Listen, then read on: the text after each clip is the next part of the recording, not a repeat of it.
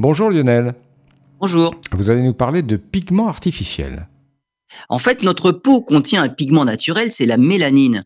C'est elle qui nous donne notre teinte bronzée. En fait, il existe plusieurs sortes de mélanine et des chercheurs viennent même d'en trouver une nouvelle. Elle contient du sélénium, un oligoélément qui est connu pour protéger contre les radiations ionisantes et aussi comme anti-inflammatoire.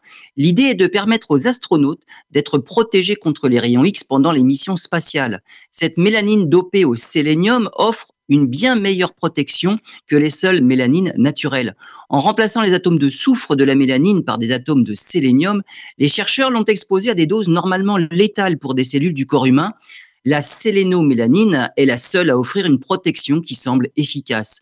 Pour l'instant, cette mélanine a été développée de manière chimique, mais les chercheurs pensent qu'il doit être possible de l'obtenir de manière organique avec l'aide de bactéries.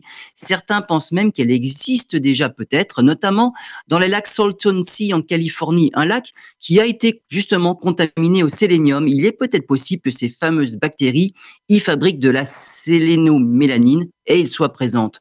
En attendant de développer des crèmes protectrices, les chercheurs vont produire des matériaux qu'on pourrait inclure dans les capsules spatiales et même les cabines des avions. Il se pourrait même qu'on l'utilise pour protéger les patients traités par radiothérapie.